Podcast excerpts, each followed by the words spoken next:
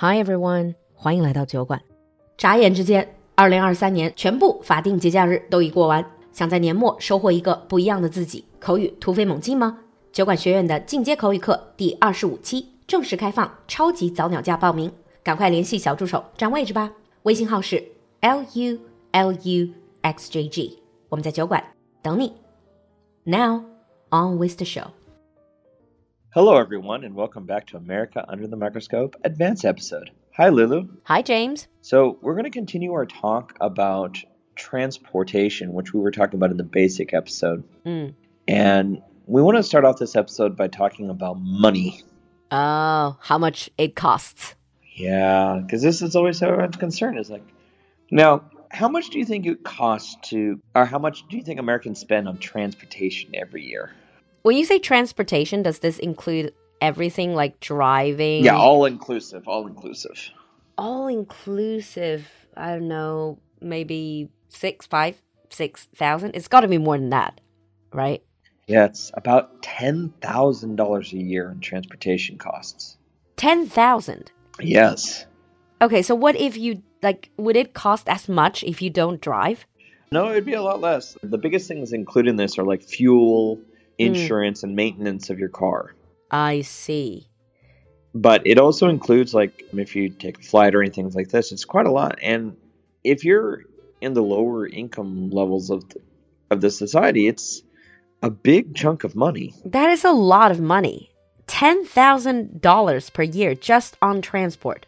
Yeah, no, it's like I don't even think I get close to that here. But of course, I don't own a car in China, so that does really lower my transportation costs. Yeah, I don't regularly drive a car. I mean, I can drive, but I don't really drive in Beijing, so I don't really know how much it costs to maintain a car, to pay all of the taxes and, and parking. So you guys can educate us and leave us a comment telling us, as a car owner, how much you spend on transport a year. Does sound like a major chunk of your spending. Yeah, and this this comes into a major issue because if you're trying to move up and trying to make money and you don't have a car or you have a major accident with your car, you just lost a big chunk of your savings of trying to get it fixed or replaced. And due to our limited public transportation options in many places, there isn't an alternative if you don't have a car. Mm. Plus, there's also, if you want to travel anywhere, either you drive, like you said, or you just choose flights, which Yeah. can still be quite expensive. Mm-hmm. Mm. Very much so. What about the buses and the subways? How much do they cost? Well, it varies, but in general, like in New York City, the subway costs two dollars and seventy-five cents, Mm. but it's not a distance fare; it's just a flat two seventy-five. Oh, I see. And many places also have passes you can buy, so you can even save more money on public transportation and buses. That's actually not bad, to be And many cities also have passes for um, low income, and so for some people, it can even be free. That sounds a bit cheaper than, say, London. London Underground is more expensive. Yeah, like from what I understand from like the Western world, the New York City subway is fairly reasonably priced. Mm. And the buses? New York, it's a flat two seventy five whether you're taking a bus or the subway. Same fare. Oh, I see. But what about out of the New York? For example, like in your hometown where you grew up taking buses, do you still remember? Fifty cents. 50 cents when you were growing up. I see. That was when I was growing up. I don't think it's that cheap anymore. It's probably got to be like at least one or two dollars, maybe. yeah, it wouldn't be that expensive because I'm from a small town, but I think the bus is it wouldn't be more than a dollar. I see. So public transportation is a cheaper option.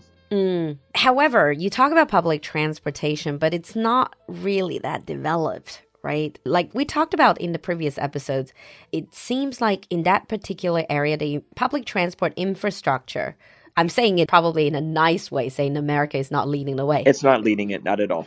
It's actually quite far behind. Yes, I know. That's one thing. My son loves trains and subways and stuff, and he's like, "When we go to America, what trains will we take?" I'm like, "Uh, Nope. none."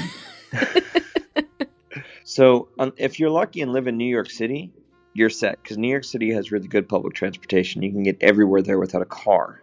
Mm. But New York is unique by American standards. And we are well behind. And only now are some of these cities really starting to reinvest in public transportation because people are tired of spending that big chunk of $10,000 on transportation costs every year. But, like, why was this the case? I mean, obviously, you pump a lot of money into lots of different things, technology and maybe military. But why is it that th this infrastructure is getting kind of overlooked? Is it just because money, or is it because people don't want it? It's both. Mm. There's a big problem with it's cost money, so you have to pay for it and build it. And if it's going to be like subway and stuff, that's going to come from tax dollars and it usually requires levies or increases in taxes to get it paid for and people don't like that mm. and then some people use these as leverage to win political points but also another issue has to do with where you can and cannot develop these uh, lines because there might be the rock might not be suitable or the ground might be too wet too dry mm. there's a lot of those issues and we also have limitations on technology. So American law states that any trains or anything like that, they must be made in America to be used in America. So we can't import any of it. Oh, okay, I see. I think it's a whole closed loop. Like you got to have made in America trains, which means more money needs to be pumped into that train technology. But if there's no profit to be made, then who wants to make the trains or who wants to like spend all that money, right? Yes. Someone's got to spend it. And trains yeah. need a lot of passengers to be profitable.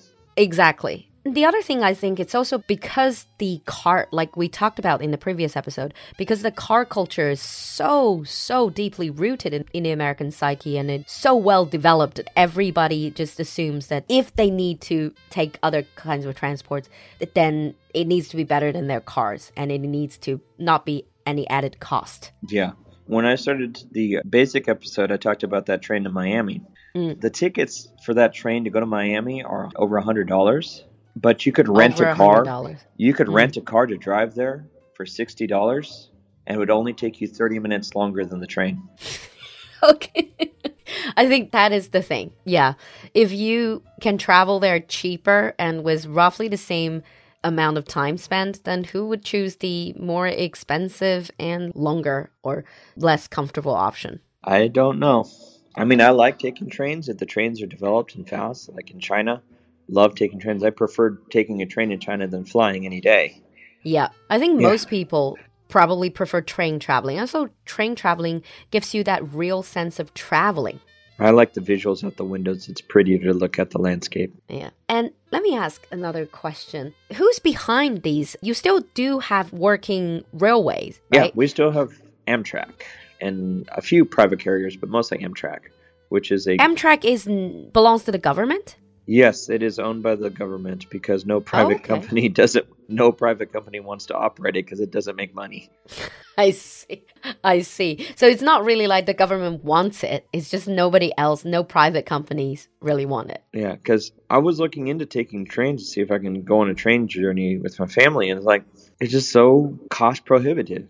It just costs way mm. too much to take a train anywhere. If we were in New York, then sure we could take a train to the like a local city and it's not so bad, but everywhere else in the country it's just too high. Yeah, it perhaps it's just not worth it. But talking about all these spending, the expenses, let's switch a little bit to the airlines before we wrap up you know these budget airlines, the cheap airlines, how popular are they in America? Or is it more still the major airlines, the big leaguers? Almost all the budget airlines are operated by the major airlines, or at least the major airlines own a budget option, and they're extremely uh, popular. Is it like people would opt out all these services like water, drinks, snacks? Just get give me a cheaper flight ticket. I tend to like those. For me, it depends on the flight, and a lot of Americans are my. If it's like a two-hour flight, I don't need all those things. I'm not going to be on the plane long enough to worry about it. Mm. But if it's going to be a longer flight, like if I'm going to be on that plane for four hours, I don't need a meal, but water or a light snack is greatly appreciated. Yeah, I think budget airlines are the best, especially if you're traveling short distance. Yeah, two hours. Two hours is fine. Yeah, like you said, you really don't need that. Okay, so, on that note, I think we're going to wrap up this advanced episode on transport in America. If you guys have anything to share, either it's about traveling around China, America, or any other countries, leave us a comment in the comment section. And thank you, James, for coming to the studio. Well, thank you for having me today. Thank you all for listening. We'll see you next time. Bye.